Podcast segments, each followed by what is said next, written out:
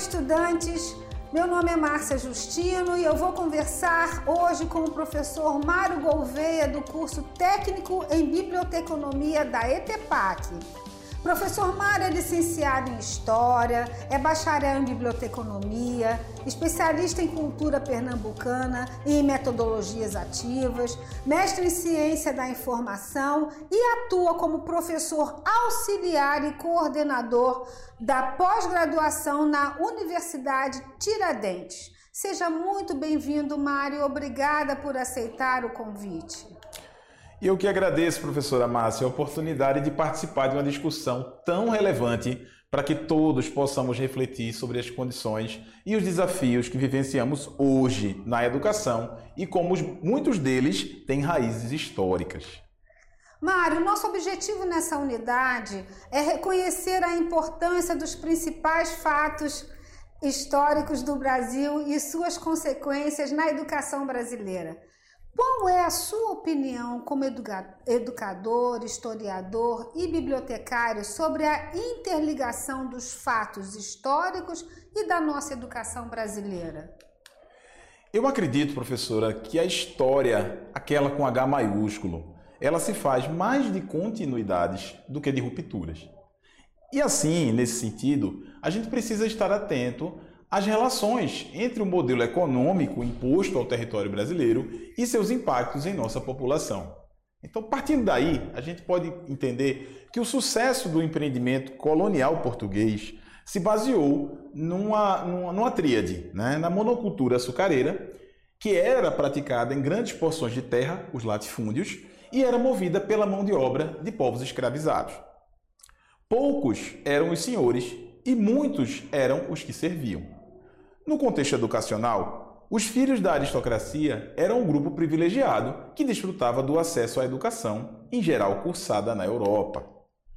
Em linhas gerais, esse modelo de educação para poucos vivenciou alguma mudança digna de nota para o fôlego de nossa conversa no século XX, quando o presidente, que depois veio a se tornar ditador, né, o Getúlio Vargas, ele promove a necessidade de educar também as camadas populares. Mas se tratava de um ensino técnico, um ensino muito pontual, muito específico, para formar operários, para formar aquele sujeito que vai apenas trabalhar com a máquina, né? E não havia muitos caminhos para pensar nas práticas ou nos modos de vida das sociedades. Então, na realidade da realidade, o bacharel era o filho do rico e o operário, com alguma formação técnica, era o filho do pobre. Paulo Freire um dos maiores pensadores da educação brasileira, ele diria depois que seria ingenuidade da nossa parte esperar que as classes dominantes desenvolvessem uma forma de educação que proporcionasse às classes dominadas perceber as injustiças sociais de maneira crítica. E aí, é, Mário, dentro do que você está colocando, é muito importante colocar que essa educação que, no, que você está colocando aí, ela demorou séculos, não é? Foi uma educação que é, teve início lá até, vamos dizer, no período pré-colonizador, né? E ela demora, demora mais de 400 anos né? Eu acho que aí em torno aí de 400 anos, porque você quando fala de Paulo Freire, quando a gente fala de século 20, uhum. né? A gente, nós fomos, uh, entre aspas, descobertos, né? Em 1500, século 16, exatamente, né? Mais é, quatro séculos, né? Exatamente, quer dizer, é como, é como eu falei, né? A, a história realmente ela se faz numa longa duração, há mais continuidades do que rupturas. E esse modelo ele se perpetuou. Né?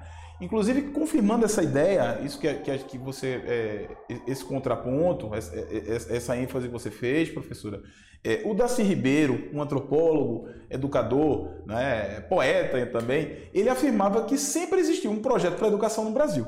E esse projeto era um projeto que era feito para dar errado. Né? Era um projeto que era feito justamente para não funcionar. Não, não, não, não havia esse interesse de, de, de, de criar é, é, no, no, povo dominado um, um, povo que pudesse contestar essa dominação. Que pudesse pensar. Que pudesse pensar. Então, outro momento, por exemplo, em que o povo teve acesso a uma educação foi durante a ditadura militar. não é? Curiosamente, você, você vai dizer, mas durante a ditadura teve acesso à educação? Sim, não é? Mas esse modelo educacional também era um modelo baseado no tecnicismo, é? Que vetava às pessoas a possibilidade de questionar a sua realidade.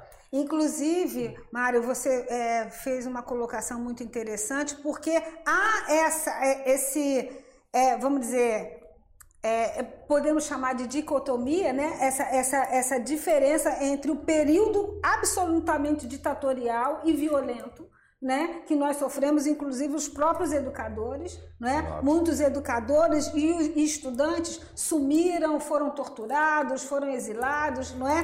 mas em contrapartida havia uma necessidade de por isso que a educação é muito interligada com a questão política e social, não é? Isso. E essa disciplina nos faz pensar sobre isso, refletir sobre isso, né? Sobre como esses aspectos, esses fatos, né, históricos influenciam diretamente na nossa educação. E especialmente nesse período, e lá e tá lá no nosso e-book também essa consideração, embora tenha sido um, um um período ditatorial, houve um avanço na educação porque se precisava formar, instrumentar esse povo, não é? Nós tínhamos aí em pleno século XX já, né? O nosso calcanhar de Aquiles que foi sempre o analfabetismo e nós tínhamos o índice enorme ainda de, alfa, de anal, é, analfabetos nesse país.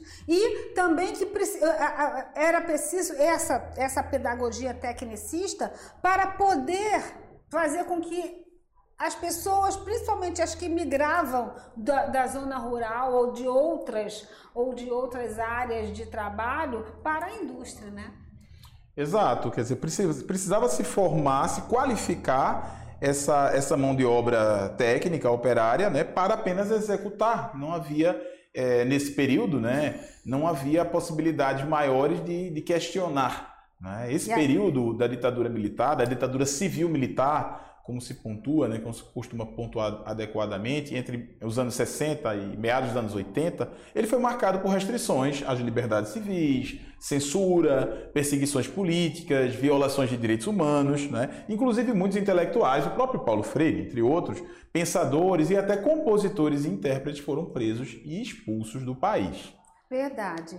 Então, nessa época, a educação ela servia, de fato, como um instrumento de controle, de manipulação da população por meio de uma, de uma espécie de, de programa de doutrinação ideológica.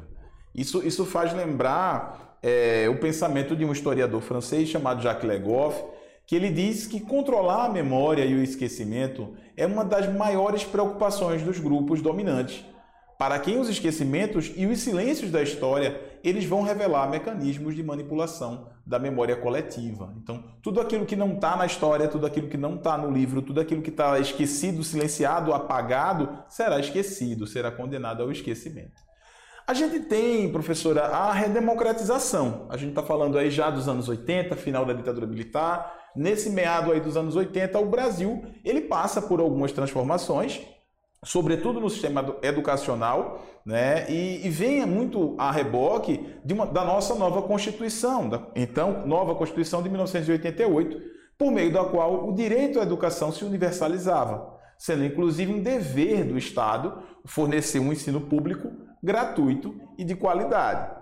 E aí vamos lá, o que está na lei é a qualidade né, que o ensino precisava ter. Passamos 35 anos dessa nossa Carta Constitucional que ainda vigora, né? A qualidade da educação, reconhecemos, ainda precisa melhorar muito, né?